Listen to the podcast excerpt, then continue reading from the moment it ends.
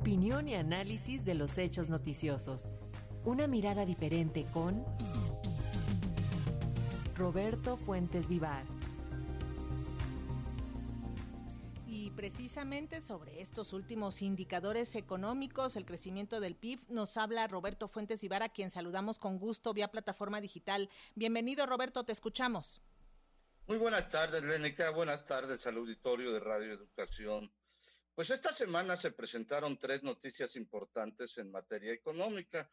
Desde luego, la primera de ellas es la que ya escuchábamos a través de Verónica y con las reacciones del presidente Andrés Manuel López Obrador, en el sentido de que el INEGI reportó ya el avance definitivo del Producto Interno Bruto en el primer trimestre del año.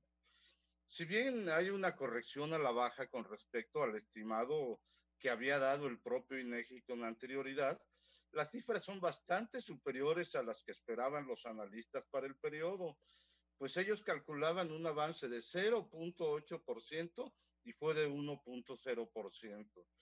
Y eso fue eh, con relación al trimestre anterior y esperaban también un crecimiento de 3.3% a tasa anual y fue de 3.7%. Y otra de las noticias importantes es que a principios de la semana la Secretaría de Economía dio a conocer el comportamiento de la inversión extranjera directa en el mismo periodo. El flujo de capitales externos llegó a 18.636 millones de dólares entre enero y marzo, lo que significó un incremento de, de 48% sobre el año anterior. Esto, desde luego, excluyendo los montos extraordinarios por la fusión de Televisa y la reestructuración de Aeroméxico, que fueron reportados el año pasado en, el, en este mismo primer trimestre. Si se analizan las cifras y las gráficas de la atracción de inversión extranjera, puede observarse que en este primer trimestre de 2023 se registró el mayor nivel de la historia, o por lo menos desde 2006, y el monto es prácticamente el doble de lo que se recibió en el mismo lapso del último año del gobierno de Enrique Peña Nieto. Otra de las notas de la semana es la que mencionó el presidente López Obrador en el sentido de que la inflación mostró un descenso de 0.32% en comparación con la quincena anterior durante la primera quincena de mayo y se ubicó en 6% anual.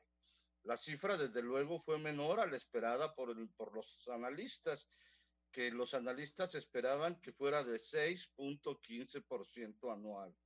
Con este resultado, la inflación anual pues ya muestra una desaceleración por octava quincena consecutiva.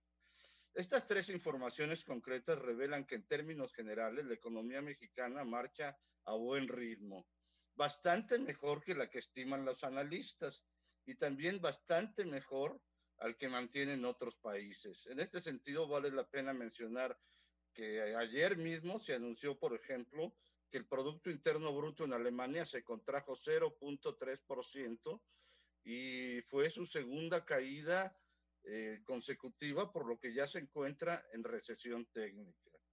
También es importante señalar que la economía mexicana marcha a paso firme, a pesar de que diariamente intereses muy poderosos intentan ponerle piedras en el camino al actual gobierno a través de amparos, desinformaciones, noticias falsas e interpretaciones de la realidad muy alejadas precisamente de la realidad.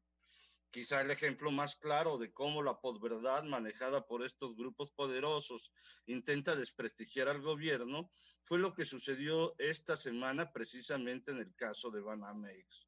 Grupo México de Germán Larrea intentó desprestigiar a la actual Administración Pública Federal con una campaña en su contra por la presunta expropiación de 117 kilómetros de vías. No solo eso, sino que posteriormente trató de culpar al gobierno de Andrés Manuel López Obrador por su propio fracaso en las negociaciones de Citigroup para adquirir Banamex. Y precisamente para este fin utilizó nada menos que a los analistas económicos y financieros. A esos analistas y financieros que no le atinan ni a la inflación ni al Producto Interno Bruto porque calculan siempre cifras menores a las que realmente son. Es cierto que los analistas económicos y financieros, al igual que las encuestadoras en materia política, casi nunca logran pronosticar la realidad.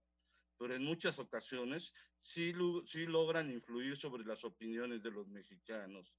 Y en estos momentos utilizan todo su poder para tratar de, desestimar los logros en materia económica. Quizá es el momento en el que hay que analizar a los analistas y el papel político que están jugando. Dice el filósofo del metro, la economía marcha por el camino correcto, aunque intenten manipular las vías. Efectivamente, Roberto, no es que no le atinen a sus pronósticos, es que actúan con dolo y mala intención, hasta mala leche. En, efecto, esto se vio muy claro en el caso de, de, Banamex, donde prácticamente culparon al gobierno de las decisiones malas que tomó Germán Larrea en las negociaciones con Citigroup. Y claro, motivados precisamente por Germán Larrea, ¿no? Por supuesto, habría que ver la nómina. Muchísimas gracias, Roberto Fuentes. Nos escuchamos la próxima semana. Gracias, hasta luego.